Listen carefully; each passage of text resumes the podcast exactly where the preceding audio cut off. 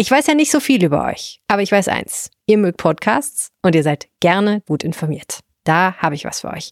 Den Düsseldorf Aufwacher. Jeden Morgen und seit der Corona-Krise auch am Nachmittag nochmal informieren wir euch über das, was in NRW gerade wichtig ist. Morgens kommen noch unsere Kollegen von Antenne Düsseldorf dazu und fassen die wichtigsten lokalen News für euch zusammen. Das alles, wie immer bei unseren Podcasts, kostenlos und in jeder Podcast-App zu finden und natürlich bei Spotify. Sucht jetzt nach dem Rheinische Post Düsseldorf Aufwacher. Und wir hören uns ab jetzt jeden Tag. Dass das abgepollert ist, ist aber auch neu hier, ne? Ja, das ist nach dem tödlichen Radunfall. Hier ist ja ein Radfahrer, der auf dem Radweg, aber entgegen der Richtung unterwegs war, leider von einem LKW erfasst worden und gestorben. Da steht ja auch so ein Geisterfahrrad. Das stellt der ADFC immer auf nach tödlichen Radunfällen. Und die Stadt hat sofort reagiert und das abgepollert. Geisterfahrer ist ein weißes Fahrrad, ein weiß abgeklebtes Fahrrad mit einem Schild. Ne? Genau. Das ist echt ganz schön krass. Habe ich noch nie gesehen. Ja, das ist politisch jetzt auch schon wieder etwas streitbar hier, weil jetzt plötzlich keiner mehr durchkommt durch diese Poller Die Mindener Straße, ne? der Straße. Und die Anwohner sich da oder ansässige Betriebe sich beschweren, dass man das hätte auch mal vorher mit denen besprechen können. Aber da wollte die Stadt jetzt direkt auf Nummer sicher gehen, weil das eine bekannte Gefahrenstelle ist. Und mal gucken, was da jetzt dauerhaft passiert. Alright. Dann würde ich sagen, suchen wir uns jetzt mal einen Ort zum Podcasten, ne? Ja, unbedingt.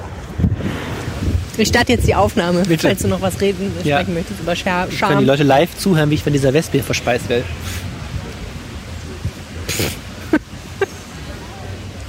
Oder ich diese Wespe verspeise. Das ist der alte Kampf. Mach doch mal den Mund zu, das würde schon. Das ist für einen Podcast schwierig. Die ist wirklich sehr interessiert an dir. Ja. Ja, hier tobt das wahre Leben auf dem Oberbücker Markt, Ja, ne? voll. Ich bin ja gerne hier, muss ich sagen. Man hat viel zu wenig Zeit in seinem Leben, um Leute zu beobachten eigentlich, ne?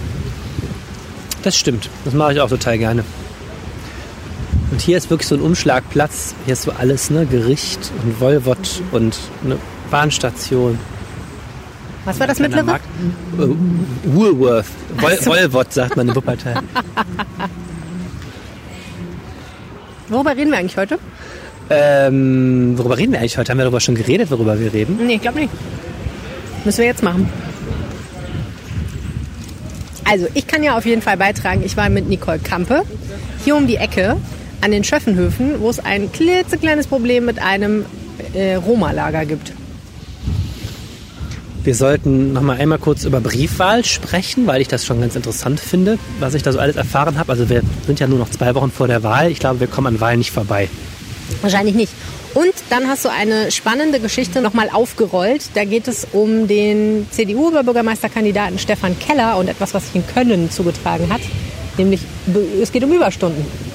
Ja, es geht um Überstunden und um die Frage, was Herr Keller überhaupt dafür kann, dass in Köln, man glaubt es kaum, eine gewisse Neigung zum Klüngel offensichtlich besteht. Komisch. Anders als in Düsseldorf, wo alles immer total above board und transparent gemacht wird. Mein Name ist Helene Pawlitzki und ich sitze auf dem Oberbücker Markt mit Arne Lieb. Ihr hört Folge Nummer 118 dieses Podcasts und der Rhein steht an der Altstadt Düsseldorf bei 1,48 Meter. Rheinpegel. Der Düsseldorf-Podcast der Rheinischen Post. Du hast den Spruch verändert, das ist Bad Luck. Muss ich jetzt äh, Konventionalstrafe zahlen? Wahrscheinlich sticht dich gleich die Wespe irgendwo hin in die Zunge oder so. Ja, zur Strafe, ne? Könnte passieren. Also, sollen wir die Briefwahl erstmal aus dem Weg räumen? Ja, wir räumen die Briefwahl weg. Ist ja eigentlich eine schöne Sache, Briefwahl, weil man dann an dem Tag nicht mehr so viel Stress hat. Aber irgendwie finde ich es auch ein schönes Ritual, wählen zu gehen, muss ich sagen. Ich mache das mal mit meinem Mann zusammen, das ist immer nett. Ich mache das auch gerne. Ich mache das dann manchmal aus beruflichen Gründen, um zu gucken, ob das Wahllokal brennt, aber was noch natürlich nie passiert. Aber ich finde das auch am, am Wahltag immer ein schönes Ritual. Aber du musst doch immer arbeiten am Wahltag. Ja, aber äh, so ein Wahltag ist ja journalistisch gesehen eine ziemliche Spätschicht. Ne? Also vor 18 Uhr äh, kann man nur Däumchen drehen und dann diese berühmte Wahlpizza gemeinsam essen. Irgendwie ist, das ja Die Wahlpizza, von der weiß ich gar nichts. ist das so ein äh, journalistisches Ritual, das, glaube ich, auch aus den USA kommt, dass man sich mit der Redaktion erstmal Pizza bestellt vor 18 Uhr. Sehr schön. Und dann äh, geht's, um 18 Uhr wird's ernst und dann geht's natürlich immer bis in die Nacht. Eigentlich eine schönes, schöne Sache. Äh, trotzdem finden viele Düsseldorfer offenbar Briefwahl ganz knorke jetzt bei der Kommunalwahl am 13. September. Ähm, was wissen wir darüber? Wir wissen, dass ähm, sowieso immer mehr Menschen Briefwahl Knorke finden. Also dass die Zahlen der Briefwahl nehmen sowieso bei jeder Wahl zu. Und der andere Grund, äh, der sehr nahe liegt, ist natürlich Corona. Briefwahl ist eine Möglichkeit, seine Stimme abzugeben, ohne einem Menschen nahe kommen zu müssen. Das ist natürlich in diesen Tagen ganz attraktiv. Und ich habe jetzt mal nachgefragt bei der Stadt und in der Tat, wir steuern nicht nur sowieso auf einen Rekord zu, sondern auf einen sehr hohen Rekord. Also es gibt jetzt schon 80.000 Anträge, die gestellt wurden auf Briefwahl. Und ähm, 2014 bei der letzten Wahl waren es insgesamt nur 70.000, aber es können ja immer noch Briefwahlanträge gestellt werden. Das heißt, die rechnen damit, dass sie die 100.000 Marke knacken.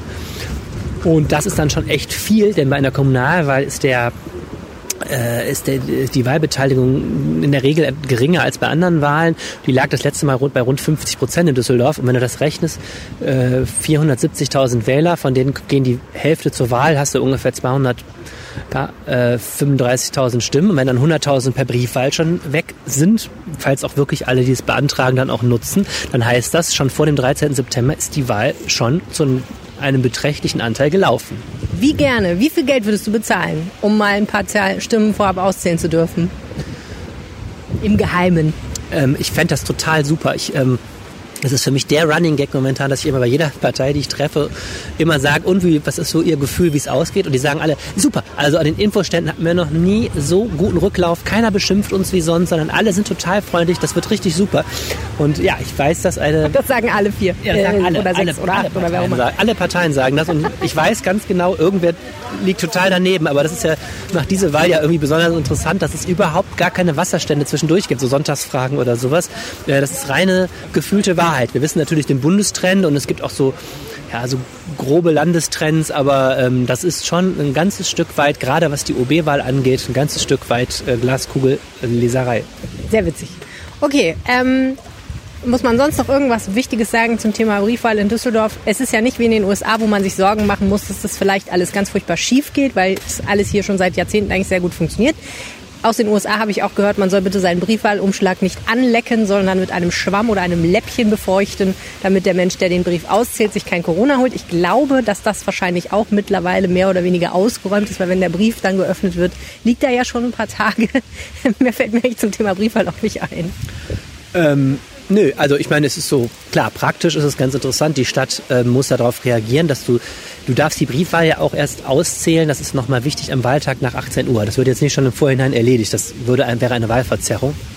Und das heißt, um 18 Uhr müssen jetzt alleine 1100 Menschen werden diese Briefwahlumschläge ähm, in Düsseldorf dann öffnen. Die muss ja einzeln dann mit so einem Cuttermesser öffnen und dann auszählen und so weiter. Und die Stadt hat dafür alleine drei Schulen in der Nähe des Wahlamts. Das liegt da hinten an der Brinkmannstraße die Schulen in der Nähe sich für den Abend geschnappt, weil ja diese Wahlhelfer auch alle auf Distanz sitzen müssen. Ne? Es gelten ja auch für die Wahlhelfer logischerweise Corona-Schutzmaßnahmen.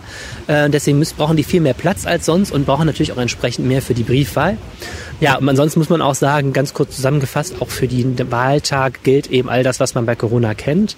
Äh, Abstandsregeln, die Wahlhelfer sind geschult. Wenn jetzt nach dem Kirchgang alle gleichzeitig wählen kommen, werden die natürlich angehalten, sich in der Reihe zu stellen. Maske wahrscheinlich? Ja, pass auf, Maske ist nämlich der interessanteste Punkt, zu dem ich gerade komme kommen wollte, es gibt keine Maskenpflicht bei der Wahl, denn es gibt keine rechtliche Grundlage dafür und äh, das Wahlrecht ist ja ein Verfassungsgut, das so hoch steht, dass man das eben auch einem ich finde immer Maskenmuffel ist so ein blödes Wort. Verweigerer. Ja, einem Maskenverweigerer eben nicht verwehren kann. Äh, und naja, wenn du ohne Maske wählen willst, darfst du das. Es wird dringend empfohlen, mit Maske zu kommen, auch zum Schutz der Wahlhelfer. Aber du wirst Aber, böse angeguckt, wenn du es machst. Ja, und die Wahlhelfer sind dann auch angehalten, wenn einer ohne Maske kommt, eben auch zu gucken, dass dann die Abstände eingehalten werden. Im Zweifel gehen alle einen Schritt zurück ähm, und es wird ja, wird ja der Weg zur Wahl oder sozusagen dann freigeräumt. Selbiges gilt übrigens auch für Leute mit, ohne eigenen Stift. Also man soll auch einen Stift zur Wahl mitbringen. ah, diesmal. Aber auch da gibt es, es gibt Masken vor Ort, es gibt Stifte vor Ort und auch das äh, würde dich nicht hindern, wenn du deinen Kuli zu Hause vergessen hast, deine Stimme abzugeben. Aber äh, fand ich nochmal interessant, eine allgemeine Maskenpflicht bei der Wahl ist nicht rechtlich durchsetzbar. Das mit dem Stift ist echt nochmal eine gute Info. Das hätte ich nämlich nicht gewusst. Und ähm, ich frage mich gerade, ob wir dann am Wahlamt berichten werden, dass es einen Skandal gibt, weil es nicht genug Kulis gibt, aber da werden die ja wohl dran gedacht haben. Will ich doch mal schwer hoffen. Also wonach es aussieht, das ist aber jetzt auch ein trauriges Journalistenproblem, äh, ist, dass die Wahlauszählung wahrscheinlich etwas länger dauern wird, wegen der Abstandsregel und der vielen Briefwahl und so weiter. Also die sind da nicht sehr optimistisch. Und das ist natürlich immer für uns ein bisschen schade am Wahlabend, weil man wartet dann so aufs Ergebnis und ähm, ja, das hängt ja manchmal dann bis in die Nacht und so und äh, ich bin mal sehr gespannt. Aber ja, ich bin sehr, sehr gespannt auf diesen Wahltag, weil wie gesagt, was da rauskommt, das ist ja die wahrscheinlich noch interessantere Frage äh, als die Frage, wie jetzt gewählt wird. Ähm, da habe ich überhaupt gar kein Gefühl mehr so langsam zu. Für alle ist ja der letzte Kommunalwahlamt echt schon ein paar Jahre her. Kannst du noch mal so ein bisschen aus deiner Erfahrung berichten, wann denn überhaupt Ergebnisse irgendwo kommuniziert werden und was würdest du empfehlen, wie man sich informiert? Ja, das ist, die letzte Kommunalwahl war 2014. Äh, es war ja einmalig so, dass diese Wahlperiode sechs Jahre ging. Deswegen, glaube ich, bringt es jetzt gar nicht zu erzählen, wie es damals war. Technisch hatten wir ja seitdem einige weitere Wahlen. Insofern ist das System deutlich modernisiert. Ähm, 18 Uhr geht es los, äh, dass diese 454 Wahlbezirke ausgezählt werden. Die sind teilweise total klein, teilweise größer. Ähm, und dann jeder, der fertig ist, meldet, dann da meldet der jeweils der Wahlvorstand, meldet das dann quasi ans Wahlamt und dann wird das auf, äh, auf so einer Internetseite über düsseldorf.de, die städtische Seite, findet man die, wird das laufend aktualisiert. Das heißt, da laufen dann schon die Ergebnisse ein. Man sollte sich am Schluss nicht blenden, äh, am Anfang nicht blenden lassen. Wir haben ja diese Sonderfolge gerade gemacht zum Thema Wahlhochbogen. Ähm, wenn jetzt Lianfeld zuerst einläuft, ist die SPD auf einmal traumhaft hoch. Das muss dann nicht so bleiben. Wenn dann hinterher, keine Ahnung, Angermund und Wittler noch dazukommen, dreht sich das dann wieder. Da kann man noch mal kurz Werbung machen für diese Folge, die gestern erschienen ist und die man sich deswegen unbedingt anhören sollte. Erstens, damit man weiß, wie die Stadtteile wählen und zweitens auch ein bisschen, dass man was darüber lernt, wieso man selber wählt. Da gibt es nämlich ein paar spannende Aspekte, haben die Kollegen zusammengetragen. Ich liebe dieses Thema Wahlhochbogen. Ich finde das so interessant äh, zu gucken in der eigenen Stadt, wie unterschiedlich die Ergebnisse sind. Das ist ja äh, Tag und Nacht teilweise, wie die Parteien in verschiedenen Vierteln abschneiden. Und äh, genau, wir haben uns dann die Frage gestellt anhand der sechs Bundestagsparteien, wer ist wo stark und warum. Und äh, das ist als Texte erschienen ähm, bei RP Plus und natürlich auch in der Zeitung. Und äh, jetzt haben wir da nochmal einen Podcast draus gemacht, wo wir die Autoren darüber erzählen. Und ich glaube, das ist ein ganz interessanter äh, Weg, sich auch nochmal der Wahl zu nähern. Lohnt sich auf jeden Fall. Okay, Schönes Thema, Wahlen. Ich rede gerne darüber. Ja, wie gesagt, also 18 Uhr geht das los mit den, äh, mit den Hochrechnungen. Wir sind natürlich im Rathaus. Auch das ist dieses Mal anders, nur einen Schwenker, Schlenker kurz zu schlagen. Auch die Wahlpartys der Parteien. Eigentlich ist da da Riesengedränge am Abend. Es kommen ne, die ganzen Parteien, dann kommen auch schon die ersten Multiplikatoren der Stadt, um den Siegern zu gratulieren, um sich schon mal da ein bisschen beliebt zu machen, habe ich auch den Eindruck. Also man wundert sich, wer dann alles wem plötzlich da den Siegern gratuliert. Das ist auch mal interessant zu beobachten. Dieses Jahr ist das alles anders. Die Parteien haben einzelne Räume, man darf sich da nicht hin und her bewegen, man darf nur eine begrenzte Anzahl von Menschen. Ne? Corona halt. Und ja, klar, wir berichten natürlich am Wahlabend aus allen Rohren, sobald es los ist, mit Analysen bis in die tiefe Nacht und dann am nächsten Morgen weiter ähm, versuchen wir direkt die Ergebnisse zu deuten, so sie denn hoffentlich möglichst schnell vorliegen. Und selbstverständlich findet ihr all das auch in eurem Rheinpegel-Feed. Ich plane bereits am Sonntagabend ein wenig zu berichten und sicherlich wird es am Montag weitergehen. Und wo wir gerade vom Thema Wahlen sprechen, der OB-Kandidat Stefan Keller, der ist ja im Moment noch eigentlich Stadtdirektor in Köln. Und da ergeben, ergeben sich natürlich zahlreiche interessante Anlässe, mal zu gucken, wie macht er seine Arbeit eigentlich in der anderen großen Stadt am Rhein. Und jetzt gab es ein Skandal, Skandelchen, wie würdest du es beschreiben? Also hat es schon das Ausmaß eines ausgewachsenen Skandals oder ist es mehr auf der Ebene von, können wir uns auch mal drüber aufregen? Ich glaube, man, ähm, also ich sagen wir mal so, erstens, es ist Köln.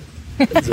Was soll das denn eigentlich? Ja, die Kölner Stadtverwaltung hat ohnehin nicht den besten Ruf. Das liegt nicht an Herrn Keller, sondern ähm, da ist Herr Keller vielleicht einer der ähm, der da vielleicht auch ein bisschen Licht ins Dunkel bringt. Ja, die, die Überbürgermeisterin Henriette, Henriette Reker hat gerade eine große Verwaltungsreform angestoßen, weil in Köln wirklich ziemlicher Schlendrian offensichtlich getrieben wurde. Der gesamte Verwaltungsvorstand wurde in den letzten Jahren ausge, ausgetauscht. Ähm, ich will jetzt nicht zu viele Klischees bemühen, aber wir haben uns das alle auch immer schon gedacht.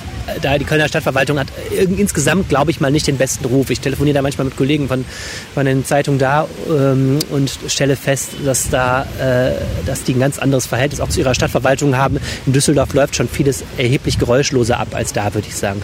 So und ähm, ja, Herr Keller ist jetzt seit 2017 der Stadtdirektor und ist eben der Stellvertreter der Direkte von äh, Frau Reker und für eine Vielzahl von Bereichen selbst zuständig. Die haben etwas andere Zuschnitte als wir in Düsseldorf hier. Und ein Bereich, wo er eben zuständig ist, ist der Bereich Personal. Und da jetzt gerade eine etwas unschöne Geschichte.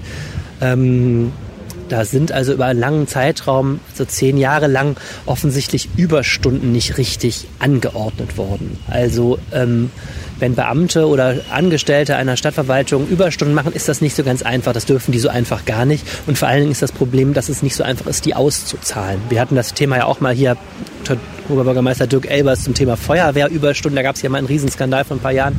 Ähm, naja, und da.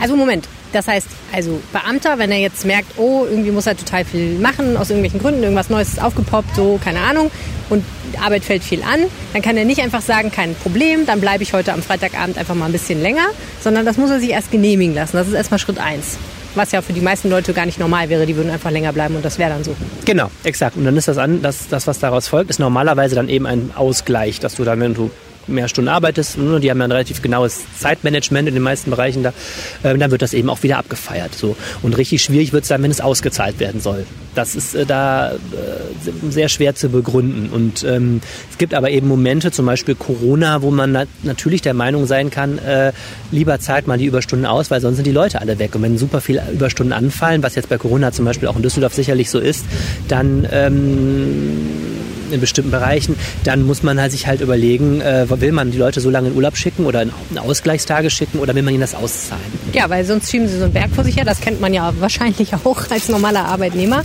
Und Außerdem geht man ja wahrscheinlich im öffentlichen Dienst ein bisschen davon aus, es muss halt irgendwie schaffbar sein, das zu tun, was so anfällt. Äh, mit den Stellen, die da sind. Und wenn das nicht so ist, dann müssen möglicherweise mehr Stellen geschaffen werden oder mehr Leute eingestellt werden oder mehr Stellen besetzt werden. Aber es geht natürlich nicht, dass immer konstant viele Überstunden einfallen und die man dann auszahlen muss. Okay, genau. und in Köln war jetzt das Problem, dass die dass es da irgendwas, dass die Überstunden gemacht wurden, obwohl sie nicht angeordnet waren? Mm, ich sage jetzt das mal alles ein unter Vorbehalt, weil ich bin jetzt kein Experte für die Kölner Stadtverwaltung. Ich kann nur das referieren, was der Kölner Stadtanzeiger und der Express da geschrieben haben. Ähm, ich glaube, da gehen die Meinungen, was da genau passiert ist, noch etwas auseinander. Deswegen, also bei aller Vorsicht. Es gab in der Kölner Stadtverwaltung offensichtlich von in den Jahren 2008 bis 2019, also elf Jahre lang, eben äh, so eine Richtlinie, dass die verschiedenen Dienststellen da äh, Überstunden offensichtlich angeordnet und auch ausgezahlt haben auf eine Weise, die rechtlich eigentlich so nicht zulässig ist. Das war aber lange praktizierte Praxis und hat wohl auch die Justiziare der Stadt da jahrelang nicht so richtig beschäftigt. So, das ist das Thema, über das jetzt gestritten wird. Ähm, dann ist etwas passiert jetzt kürzlich, nämlich es gibt in jeder Stadtverwaltung ein Amt, das kontrolliert die anderen Ämter. Das ist das sogenannte Rechnungsprüfungsamt. Das gefürchtete Amt in der Stadtverwaltung selbst. Die gucken sich eben die Arbeit an. Und dieses Rechnungsprüfungsamt hat sich eben diese Praxis angeguckt und deutlich gesagt, so geht es nicht und hat ganz klar gesagt, erhebliche personalrechtliche Defizite war so ein Satz, der ich wichtig fand und hat im Frühjahr, also im Februar, schon ein, ein, intern dieses Gutachten vorgelegt. Das war alles total vertraulich. Das kriegt normalerweise die Öffentlichkeit gar nicht mit. Die prüfen das ganze Jahr vor sich hin und legen sowas hin. Ähm, ja, und jetzt kurz vor der Wahl, so ein Zufall, ist dieses, äh, dieses interne Gutachten eben jetzt äh, der Presse zugespielt worden. Und in Köln äh, ist jetzt eben die Frage, haben wir eine große Überstundenaffäre oder wie ist das Ganze einzuordnen? So, jetzt kommt Ke Stefan Keller ins Spiel, der hat eben diesen ganzen Laden inklusive dieser Praxis ja mit übernommen.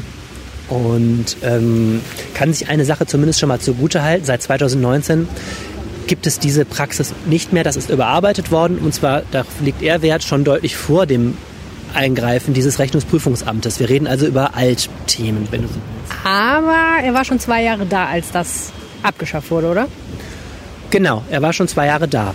Da wäre jetzt eben die, mal die Frage, wusste er das vorher? Ähm, hat man das überhaupt vorher als Problem gesehen? Ich hatte gestern mit ihm telefoniert, er sagte eben auch, die städtischen Justizjahre haben jahrelang gar nicht gesagt, das ist ein Problem. Das müsste auch erstmal sozusagen auffallen. Und ähm, genau, jetzt ist eben die Frage, das wird da gerade diskutiert, ähm, ist das, wie vorsätzlich ist das überhaupt äh, und wie dramatisch ist das überhaupt? Es gibt noch eine eine Sache, die da einzeln, meine ich, diskutiert wird, nämlich im Kulturamt gibt es eben den Vorwurf oder im Kulturdezernat gibt es den Vorwurf, dass dort einem Menschen, der nicht befördert wurde, weil jemand anders die Stelle gekriegt hat, offensichtlich pauschal Überstunden vergütet wurden. Das hätte nochmal eine andere Qualität, weil das wäre ja ein bisschen so eine verdeckte Lohnerhöhung durch Überstunden. Ähm, aber auch da ausdrücklich äh, stellt sich jetzt auch die Frage, hm, jetzt was Keller angeht, was wusste er davon und so weiter, da sind wir noch relativ früh. Ich bin da jetzt ein bisschen vorsichtig, schon Skandal zu schreien. Dafür ist mir das Ganze von der, ähm, von der öffentlichen Aufarbeitung noch zu früh. Aber interessant ist natürlich, klar, wir haben hier in drei Wochen Wahl. Herr Keller ist als CDU-Kandidat natürlich einer der aussichtsreichsten Kandidaten, hier unsere Stadtverwaltung zu übernehmen. Und natürlich gerade die politischen Gegner schauen mit einigem Genuss nach Köln, was da jetzt losrollt an Lawine. Denn er ist da durchaus Kraft seines Amtes mit im Boot. Wobei, das ist auch noch ganz interessant, seit 1. Juli ist er beurlaubt. Er hat einen Sonderurlaub genommen für den Wahlkampf Und ähm, Oberbürgermeisterin Henriette Reker hatte nach Bekanntwerden der ersten Vorwürfe durch die ersten Zeitungsartikel da auch eine Sondersitzung einberufen, wollte da direkt Initiative zeigen. Da ist Keller auch gar nicht gewesen, weil er sagt, er ist gerade beurlaubt und im Grunde das, aus seiner Sicht ist das auch alles kein Skandal, sondern eigentlich schon äh, intern längst abgeschlossen. Und ähm, ja, er sieht diese ganze, den ganzen Ton der Berichterstattung dafür, hält ihn für übertrieben. Ich sage ganz neutral mal, wir werden sehen. Also ich würde sagen, wir behalten da Köln mal im Auge. Bis jetzt hat noch keiner jetzt Keller persönlich da angegriffen, ähm, dass der irgendwie äh, persönlich verantwortlich gewesen wäre. Aber wie gesagt, wir sind da an einem Punkt der Aufarbeitung. Schauen wir mal, was da noch so aus, an die o Oberfläche gespült wird. So sieht's aus. So, und jetzt habe ich noch ein Thema mitgebracht. Ähm, ich habe einen spannenden Artikel gelesen von unserer Kollegin Nicole Kampe, die sich mit der Stadtteilberichterstattung beschäftigt. Die war hier um die Ecke an den Schöffenhöfen weil sich dort Anwohner beschwert hatten über Müllberge, über Fäkalien, über äh, streitende Menschen, über kopulierende Menschen, über Hunde, über Feuer. Und all das wegen eines Problems, was es schon seit längerem gibt, nämlich seit 2017 eigentlich bekannt ist, dass da nämlich immer wieder Menschen auf so einer Brachfläche kampieren. Und deswegen bin ich mit Nicole mal dahin gefahren. Es gibt sie noch, die unberührte Natur inmitten in Düsseldorf. Mitten in Oberbild. Und auch das noch. Wo sind wir hier? Wir sind hier ähm, an den Schöffenhöfen, die relativ neu gebaut wurden. Ich glaube, vor anderthalb Jahren sind die ersten Mieter eingezogen. Also ich laufe jetzt gerade so Richtung Amtsgericht, damit die Zuhörer auch wissen, wo wir uns befinden. Und links sind eben diese Neubauten und rechts haben wir wildes Grün. Bahngleise irgendwo da hinten, ne? Irgendwo dahinter den Büschen sind Bahngleise. Und leider muss ich dir auch sagen, sehe ich jede Menge Müll. Allerdings. Jetzt könnte man natürlich sagen, Müll und Bahngleise, das geht gut zusammen. Da stört's keinen. Aber die Leute, die hier wohnen, in diesen schönen neuen Mehrfamilienhäusern, die gucken natürlich direkt auf den Müll und aufs Grün. Richtig. Und ähm, der Müll kommt ja auch nicht einfach so vom Himmel gefallen, sondern ist äh, von Menschen gemacht. Tatsächlich wohnen hinter diesen Büschen und hinter den Bahngleisen Menschen. Nicht in Häusern, sondern in Zelten und Baracken. Das ist nicht so optimal. Aus verschiedenen Gründen. Aus verschiedenen Gründen, ja. Wie bist du auf diese Geschichte gestoßen, Nicole Kampe? Du Helene, ich habe äh, eine Mail bekommen von Anwohnern, ähm, dass offenbar hier an diesen Bahngleisen ähm, zwischen Fichtenstraße und Mindener Straße ähm, wieder ein illegales Obdachlosencamp existiert. Wenn du sagst wieder? Richtig, lustigerweise, liebe Helene, hast du auch schon mal über das Thema geschrieben. Das stimmt. Es ist äh, anderthalb Jahre her, da hattest du geschrieben über die Räumung. Ähm, seit 2017 ist es bekannt, dass hier Holzbuden stehen, Baracken stehen ähm, und dass hier eben Menschen leben. Und ähm, immer wieder haben Stadt und Bahn, denen das Gelände gehört, ähm, angefangen, ähm, mit den Menschen in Kontakt zu treten, haben das teilweise geräumt, haben dann 2018 auch wirklich das ganze Camp niedergerissen, glaube ich auch relativ brutal damals. Ähm, und dann war mal eine Zeit lang Ruhe und seit halt jetzt vor anderthalb Jahren die ersten Anwohner eingezogen sind, kamen wieder vermehrt Leute, die angefangen haben, dort ihre, ihren Wohnsitz, nenne ich das mal, aufzubauen. Wir sind gerade an nicht einem, sondern zwei Kinderwagen, die im Gebüsch liegen, vorbeigekommen und einem äh, Einkaufswagen. Also hier sind Menschen unterwegs, die offensichtlich auf Mobilität Wert legen. Da vorne steht noch ein Kinderwagen. Also man fragt sich, wo die herkommen. Hier sieht's relativ wüst aus. Hier liegt halt nicht nur Bauschutt rum, sondern auch sehr viel Textilien undefinierbarer Herkunft, Bierflaschen, Tüten, ja, und auch normaler einfach Müll, Verpackungsmüll und so weiter und so fort. Also echt nicht so schön in diesem Gebüsch. Und ähm, damals, 2017, als ich darüber berichtet habe, weiß ich noch, da hatte 50-50 die Obdachlosenhilfsorganisation dazu aufgerufen, mal vorbeizukommen, sich das anzugucken, weil äh, die Bahn, so war die Darstellung von 50-50, da einfach alles platt gebulldozed hatte. Also die hatten alles, was da war, einfach über den Haufen geschmissen und mehr oder weniger in Containern abtransportiert. Und da wies 50-50 darauf hin, dass das aber dann doch Leuten gehörte, die da irgendwie ihr Lager aufgeschlagen hatten und eben auch persönliche Dinge da drin hatten. Der Streitpunkt ist ja immer, wenn so eine Siedlung illegal gemacht wird, ähm, einerseits natürlich darf man das nicht. Man darf nicht einfach auf einem Bahngleisgelände wohnen und sich da niederlassen. Andererseits ist natürlich auch nicht ganz so einfach zu sagen, dann sucht euch doch eine Wohnung, denn das sind ja Leute, glaube ich, die es ein bisschen schwerer haben, sozial. Genau. Ähm, das, also, es gibt da wirklich zwei Seiten bei dieser Geschichte und das wissen auch die Anwohner. Und ähm, es, es gab auch mal einen Termin mit 50-50 und Anwohnern, die dann tatsächlich ins Camp gegangen sind und ein bisschen sensibil, also so ein bisschen auf gegenseitige Sensibilisierung ähm, angedacht war dieser Termin. Und die Anwohner sagen auch, wir verstehen es natürlich, die haben ein ganz, ganz schlimmes Schicksal. Ähm, und ihretwegen könnten die da auch gerne in ihren Holzbaracken leben. Das Problem ist aber, dass halt dieses Leben sich ähm, tatsächlich dahin ausweitet, dass nachts laut äh, Musik gehört wird, gestritten wird, geschrien wird, es wird Alkohol getrunken. Und du hast ja gerade gesehen, dass das wirklich unmittelbar hier vor den Häusern aussieht wie Sau. Also jetzt gerade die Ecke hier vorne, ähm, ich glaube, da waren zwei Kinderwagen, irgendwie ein Bollerwagen und jede Menge Müll.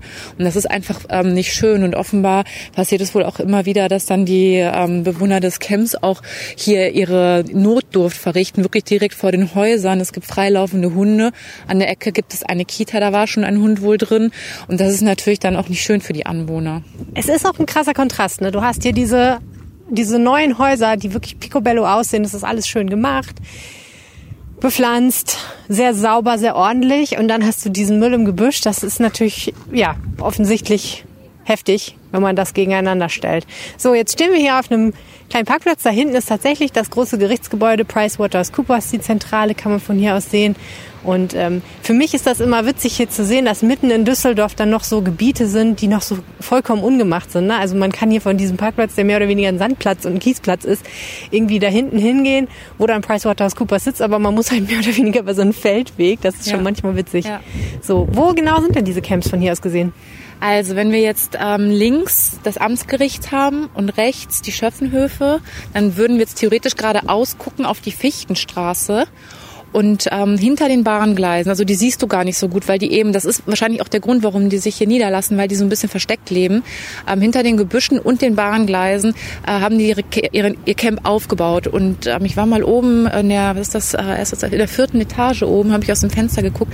Da konntest du es auch sehen, also dass da Holzhütten sind, also mit Europaletten gebaut, mit, mit ähm, Decken, irgendwie sich versucht haben, Dächer zu, zu bauen. Und natürlich ist das, ähm, sind die Schicksale da ganz, ganz schlimm. Ähm, aber man muss halt auch verstehen, ähm, dass du halt ungern eben das Pipi von anderen Leuten vor deiner Haustür hast. Ne? Ja, absolut. Was glaubst du denn, wie nah würdest du denn normalerweise rangehen an jetzt auch solche Baracken als Berichterstatterin? Also ich ganz alleine würde da jetzt nicht hingehen, aber es gibt tatsächlich die Überlegung, ähm, gemeinsam mit dem Bezirksbürgermeister Marco Siegesmund und 50-50 nächste oder übernächste Woche mal mit einem Übersetzer reinzugehen, um einfach mal zu fragen ähm, oder einfach mal ähm, so ein bisschen auf die, die Situation halt hier im Viertel aufmerksam zu machen. Und was dazu kommt, es ist ja auch wahnsinnig gefährlich, ne, dass die da sitzen oder dass sie da leben, weil die laufen über die Gleise und es fahren ja Züge. Ja. Du hast gerade Marco Siegesmund erwähnt, der hier Bezirksbürgermeister ist. Ähm, das heißt, die Politik weiß schon vom Thema. Was sind denn so die Ideen zur Lösung des Problems? Ja, das äh, prinzipiell musst du sagen oder musst du verstehen, dass wenn du die Baracken hier abreißt und die Menschen hier vertreibst, werden die nicht verschwinden. Die werden sich einen anderen Ort suchen. Was sind denn das eigentlich für Menschen? Vermutlich sind es Roma, also Menschen aus Rumänien. Es sind hier wohl ähm, sehr oft Autos gesehen worden mit rumänischem Kennzeichen. Ähm, offenbar werden hier Gruppen, also tatsächlich richtig hingekarrt, die dann in das Camp ziehen. Ähm, es kommen auch hin und wieder, es sind offenbar hin und wieder auch Limousinen gesehen worden, also teure Limousinen, die dann, was auch immer sie hier tun. Es gibt natürlich die aberwitzigsten Ideen und Geschichten. Das, das ist alles jetzt natürlich nicht belegt. Ähm, die Anwohner sagen auch, dass die immer wieder Bewohner sehen, wie die auf der Köhe betteln. Ähm, ja, das sind halt so, das sind halt die Menschen offenbar, die hier leben. Genau, und klar ist ja, hast du schon gesagt, wenn jetzt die, das Camp platt gemacht wird, das hat man ja schon seit nach 2017 gesehen, dann wird es auch wieder entstehen und irgendwie, oder die ziehen woanders hin. Das ist ja immer das Ding, auch äh, haben wir schon öfter im Zusammenhang mit Wohnungslosen gesehen, ne? Ähm, zum Beispiel die Wohnungslosen, die Platte gemacht haben, irgendwie unter Brücken. Wenn man die da vertreibt, dann landen die halt vielleicht, was weiß ich, äh, am Ratinger Tor und genau. so. Also diese Probleme gibt es ja immer wieder. Okay, ähm, also was ist jetzt der, was sind so die Ideen, um damit umzugehen? Ja, die erste Idee ist jetzt also von Seiten der Politik eben zu sagen, ähm, wir gehen da mal zusammen rein und reden einfach mal mit den Menschen. Und ähm, zuletzt haben, zum, hatte zumindest 50-50 schon ein bisschen Kontakt zu denen und ähm, die Menschen dort, die dort leben, haben auch ein bisschen Vertrauen zu 50-50. Das ist ja auch immer ganz wichtig. Und vielleicht kann man noch mal ein bisschen sensibilisieren für die, für die Situation auch jeder Anwohner, dass man sagt, okay, ihr müsst ja nachts nicht rumschreien, ihr müsst nicht jetzt, wenn es wieder kühler wird, langsam hier Feuer anzünden, dass ja die Feuerwehr gerufen werden muss, weil tatsächlich äh, wahnsinnige Rauchentwicklung stattgefunden hat. Ähm, guckt mal, dass ihr eure Hunde vielleicht ein bisschen ähm, bei euch behaltet und die hier nicht wild rumlaufen. Ähm, so in die Richtung. Ähm, ich fürchte, dass, dass Stadt und Bahn, die, die arbeiten gerade an einem Konzept, ähm, dass, dass es wahrscheinlich wieder darauf hinauslaufen wird, dass das Camp niedergerissen wird, dass die ähm, hier vielleicht auch sogar die Bäume und, und das Grün wegmachen, damit eben dieser Sichtschutz nicht mehr gegeben ist. Und ähm, dann werden wir halt in der Konsequenz haben, dass die sich irgendwo eine andere Fläche suchen werden.